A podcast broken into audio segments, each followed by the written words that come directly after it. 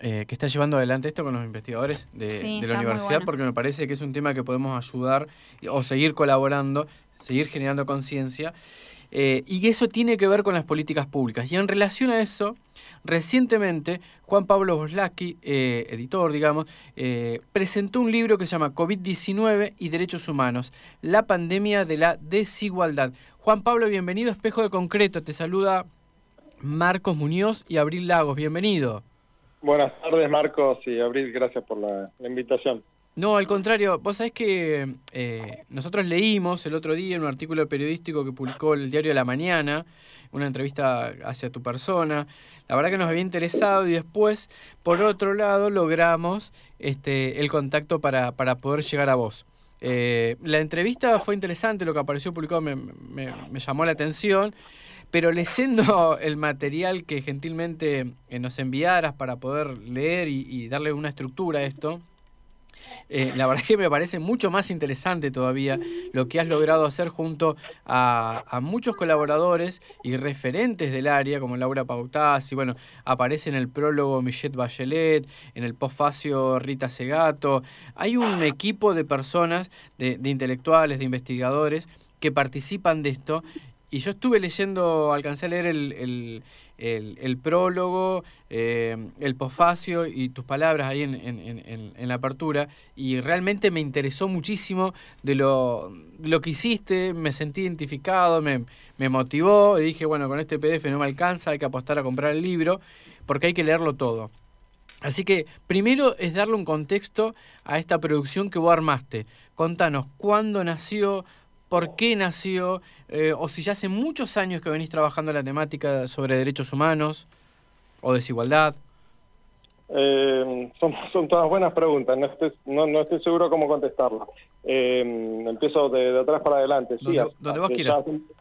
no, así, ah, hace muchos años que vengo trabajando temas de, desigualdad o el, el, cruce de economía y derechos humanos en contextos de desigualdad estructural pero no, estaba pensando cuándo empezamos a escribir este libro. Yo creo que a las dos semanas de confinamiento empezamos a, pensar en, hacer eh, una especie de descripción o estado de situación de todos los derechos humanos en pandemia y recesión y, ignorando la división artificial entre derechos civiles y políticos por un lado y derechos económicos, sociales y culturales por el otro porque lo que ha mostrado la pandemia es precisamente la, fuerte interdependencia e indivisibilidad de, todos los derechos, ¿no? Sí, sí, clarísimo. Eh, entonces yo, yo creo que en, a finales de marzo empezamos a pensar en este proyecto y en principio de julio ya estaba terminado y enviado a la imprenta prácticamente es como que, eh, a ver, sin conocer, no sé cuántos, 30 personas habrán participado de este libro,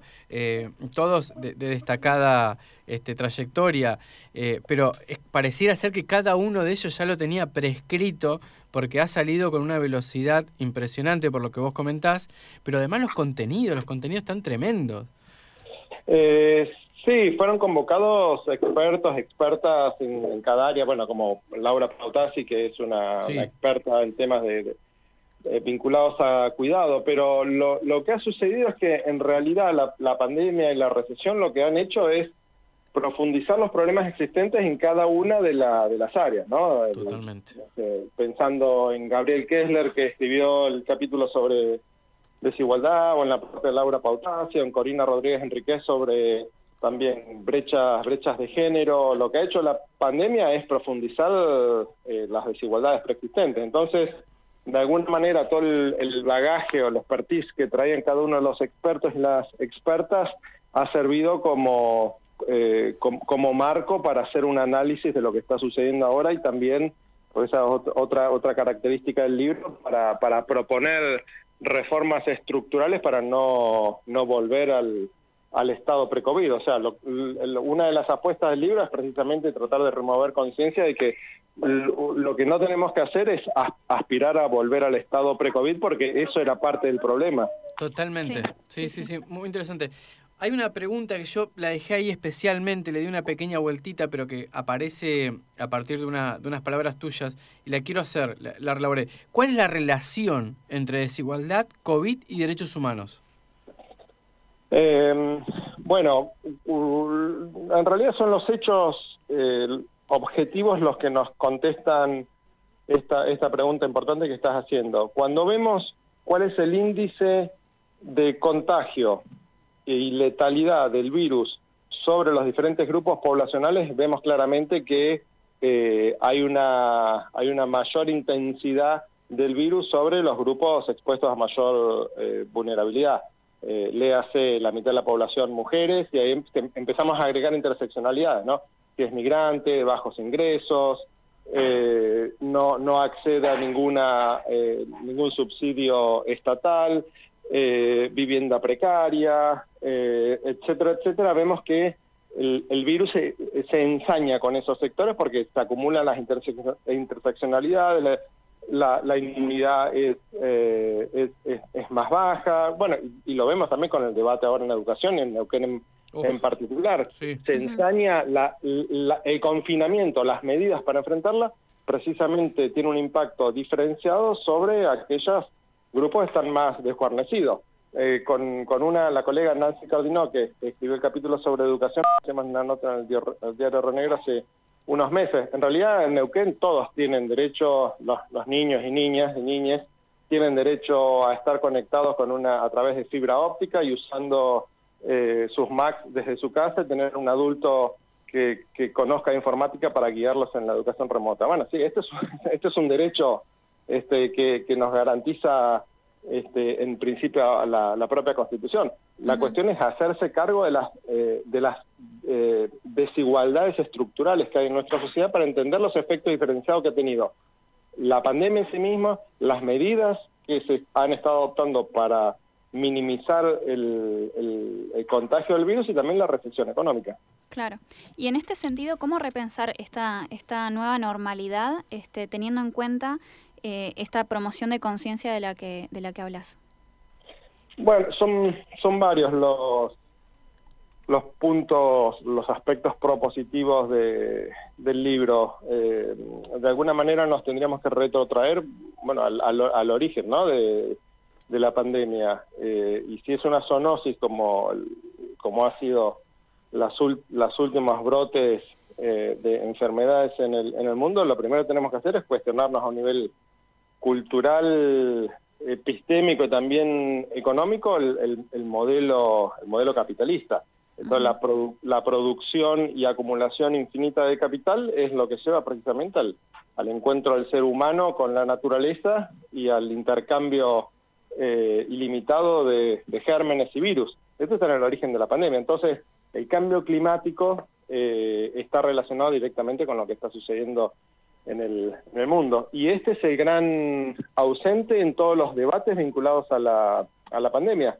Eh, fíjense que aún en iniciativas que pueden ser aplaudidas desde un enfoque de derechos humanos, por ejemplo, subsidio a, a ciertas empresas, eh, ciertos sectores que el Estado quiere mantener eh, a flote en ningún momento se pensó de, por ejemplo, aprovechemos ahora esta oportunidad para dar menos subsidio a, las a la industria dependiente de los fósiles y tratar de apostar en este contexto a una transición verde.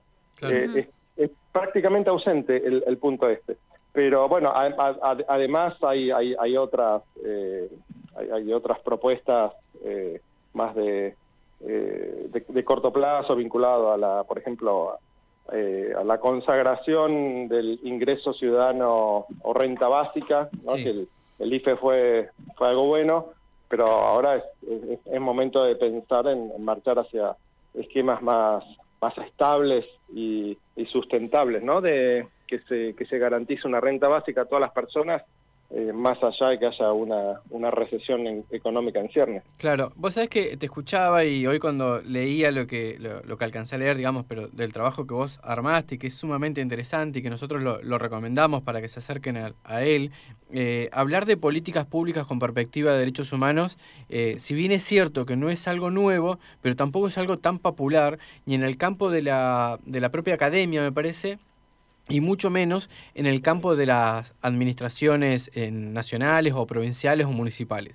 Eh, me parece que sigue siendo una deuda pendiente de esta democracia pensar las políticas públicas con ese enfoque, ¿no? Eh, y lo que ah, comentaste, el ejemplo que diste de educación, creo que es un ejemplo que, va muy bien de la mano y, lo hemos visto muy segmentado en Neuquén, ¿no? Quién sí, quién no, cuánto sí y cuánto no. en este sentido, ¿pensás que los estados siguen tratando o, buscan resolver los problemas que esta pandemia expuso, eh, no, es que, no es que son, no, no, es, no son problemas que inventó la pandemia, sino que los, los terminó de exponer, de visibilizar eh, con, con métodos más conservadores y menos, y menos adaptados al problema presente. Eh, bueno, hay varios, hay, varios planos, ¿no? Porque, por ejemplo, si pensamos en, en, la producción y distribución de vacunas, sí, o sea, el, el enfoque ha sido más universalista, sí. sí, o sea, competencia y, y sálvese quien pueda. Eh, hemos visto hemos visto la, acumulación, la producción y distribución de, las vacunas en los países ricos y que, que nos sueltan las patentes. Así que a nivel a nivel vacuna eh, se ha profundizado el esquema de, competencia y baja solidaridad pero hacia adentro de, los países al mismo tiempo vemos que eh, muchos gobiernos, incluido el de, Estados Unidos, eh, han percibido la necesidad de implementar, de ejecutar políticas económicas expansivas, olvidarse por lo menos de manera transitoria por la obsesión en eh, equilibrio de las cuentas fiscales y pensar más en el corto plazo y lo que eso implica en términos de, de derechos humanos, ¿no? En Estados Unidos no lo llaman derechos derechos humanos, pero acá en, Argentina sí. Eh, por eso por eso es tan por eso es tan importante la discusión eh, la negociación con el Fondo Monetario porque como resultado de esa negociación va a quedar un presupuesto eh, más amplio o más acotado precisamente para poder desplegar políticas públicas que lleguen a los grupos más en situación de mayor vulnerabilidad. Sí, eh, digo, más allá del, presupuesto que se destine ¿no? al, desarrollo de determinadas políticas públicas, lo que uno observa es que hacia el interior de las administraciones provincial o nacional o municipal, eh, se sigue pensando con criterios de distribución que parecerían ser muy conservadores o alejados en parte del universo total que, tiene una, una sociedad. No sé si se entiende por dónde voy. Sí, sí, sí, sí, estoy, estoy de acuerdo contigo. Eh, el hecho de que los poderes ejecutivos, tanto nacional como provincial, y el Congreso y la legislatura no lleven adelante de forma regular análisis presupuestarios con perspectiva de derechos humanos, ni siquiera con perspectiva de género, salvo el, el, nacional el, año pasado, nos da nos da un registro de que en realidad van más o menos a lo ciego, ¿no? De cuál va a ser el, impacto diferenciado. Se aumenta 1, 2, 3 puntos, 5 eh, eh, puntos de IVA en determinados productos. Bueno, esto tiene un impacto, por ejemplo, en materia de, género, que en algunos otros países está muy, muy estudiado con metodologías, ¿no? no sé, por ejemplo, en, Inglaterra o en Escocia, antes de aumentar impuestos, le pide, hay una comisión de, igualdad en, el país que emite un informe acerca, trata de, anticipar cuál va a ser el impacto sobre los derechos de las mujeres. Entonces, en, en aquellas mujeres negras eh, con dos hijos que viven en los barrios del norte de Glasgow van a ser impactadas de determinada manera. Es decir, se puede ir desagregando cuál va a ser el, impacto en los cambios de políticas públicas, eh, minimizando el impacto negativo, compensando cuando es, es inevitable, pero es algo que en, en Argentina no se hace. No hay una práctica institucionalizada de hacer políticas públicas con perspectiva eh, de derechos humanos, incluida la igualdad de género, pero esto es precisamente algo que hay que hay que revertir. Y por eso el libro trata de poner de manifiesto de que los derechos humanos ofrecen una metodología sofisticada para tratar de desentrañar cómo funcionan las relaciones de poder en Argentina y en, y en el mundo, ¿no? Y uno de los canales a través de los cuales se ejerce es precisamente la política pública. Sí, Eso, eso, esas propuestas que ustedes ahí, o vos elaboraste y con el acompañamiento del resto de los colegas, eh, de tus colegas quiero decir, eh, me parece que está buenísimo, porque al menos funciona como una gran guía y de todas formas uno ha ido viendo, viste, algunas, algunos reflejos que, tienden a ser positivos, pero rápidamente son neutralizados. Entonces ahí me pregunto cuál es el concepto de democracia que subyace en, en, en, esta Argentina, eh, donde parece ser que la desigualdad eh, termina ganando, ¿no? Digamos, esa parte preocupa mucho. No sé cómo lo viviste vos cuando armaste el libro. Bueno, sí, yo creo que de alguna manera lo que estás diciendo se materializó en la, en la discusión en torno al impuesto extraordinario a las grandes fortunas, ¿no? Sí. Que ni aún en contextos de cataclismo biológico, social y económico, los que más tienen están dispuestos eh, a aflojar algo de, su riqueza. Bueno, creo que son 200 las acciones en constitucionalidad todavía pendientes contra el impuesto de, acaudalados, ricos, ricas, que no, no, ricas no, porque la mayoría son hombres que no quieren pagar el, este, este impuesto. Bueno, la resistencia ha sido muy grande y en realidad el libro da un paso más allá y lo, lo, que, lo que sugiere es precisamente que este impuesto se establezca de forma permanente, continua y no extraordinaria. Sí, sí, sí, está clarísimo. Eh, en, el, en el libro, aparte, hablas en, el, en la primera parte, capítulo 5, sobre corto y mediano plazo junto con Alfredo Calcaño. Este, ¿Cómo funciona esto de, para pensarlo ¿no? en, en lo inmediato este, y, y cómo comenzar a, desentrañar, digamos, este, o a, desenredar eh, todos estos conceptos, ¿no? sí, en, en, ese capítulo con Alfredo Calcaño lo que hicimos fue tratar de entender, un poco un ejercicio medio contrafáctico, entender qué hubiera pasado en Argentina si no se hubiera desplegado las, eh, una, una política social y económica contracíclica, es decir, que tratara precisamente de minimizar el impacto de la pandemia a, eh, través del gasto del gasto público. Eh, y bueno, la conclusión es que la pobreza hubiera aumentado aún más, pero el otro punto que, eh, que hacíamos era con un análisis comparado de muchos países, diferentes regiones, tratábamos de cruzar, bueno, cruzamos la evolución del PBI con respecto a la incidencia, a la, a la cantidad de contagios y letalidad del virus. Y la conclusión es que eh, mientras los países no pueden mantener la curva de contagios y muertes bajo control, el PBI sufre. Entonces, de, esta manera nos permite problematizar un poco esto de economía versus salud o, derechos humanos.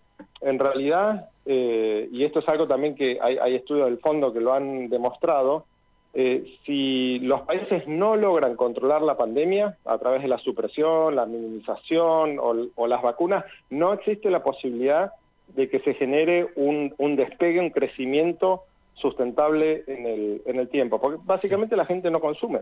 Eh, y, es, y, esto, esto lo vimos, por ejemplo, en Río Negro, eh, recuerdo el, fue a principios de año, finales del año pasado, con uno, el pico, no sé, la primera ola creo que había sido, que la gobernadora había dispuesto volver a fase, eh, retroceder de fase, ¿no? Y hubo una manifestación en Roca, otra en Chipoleti de los, los las comerciantes, y bueno, ahí después de una negociación, este, el, acordaron en que se volvía, se retrocedía de fase, pero no a la que había aspirado la gobernadora inicialmente. Eh, y la semana siguiente hubo tantos contagios que los comercios estaban abiertos, pero nadie consumía. Eh, porque hay, hay estudios ¿no? de, que, demuestran cómo, cómo, cambian los hábitos de consumo cuando hay, eh, hay, hay, muerte y enfermedad alrededor. Y bueno, este razonamiento subyace a, a los datos estos que, que les estoy comentando, eh, si no se controla la curva de contagios, no existe la posibilidad de que la recuperación sea sustentable en el tiempo. Sí, clarísimo. Bueno, eh, Juan Pablo, muchísimas gracias por el tiempo. Eh, deseamos que el libro siga volando, se siga acercando a cada uno de nosotros, que lo lean, que, que lo vean y que a alguno se le haga carne. Así que te agradecemos el tiempo y estamos a disposición. Bueno, no, gracias a ustedes por la charla. Dale, un abrazo. Muchísimas gracias. Estamos conversando con Juan Pablo Bonlaski, él es docente de la Universidad Nacional de Río Negro y recientemente publicó el, libro que estábamos, que dio motivo a esta entrevista, que es COVID-19 y Derechos Humanos, la pandemia de la desigualdad, con prólogo de María de Michelle Bachelet y postfacio de Rita Segato. La verdad, interesante. Yo estuve leyendo, no, no, puedo, no pude leer mucho, pero estuve leyendo algo presté atención a los al índice como vos hiciste y, fui leyendo algunas cositas puntual y me parece que vale vale vale la pena leerlo. Sí, totalmente. Este ir eh, em, aunque sea empezar de, de pequeñas partes, pero da una está bueno como para ir articulando con lo que vamos viendo y darle esto de bueno, acomodamos en Exactamente. ¿no? Sí.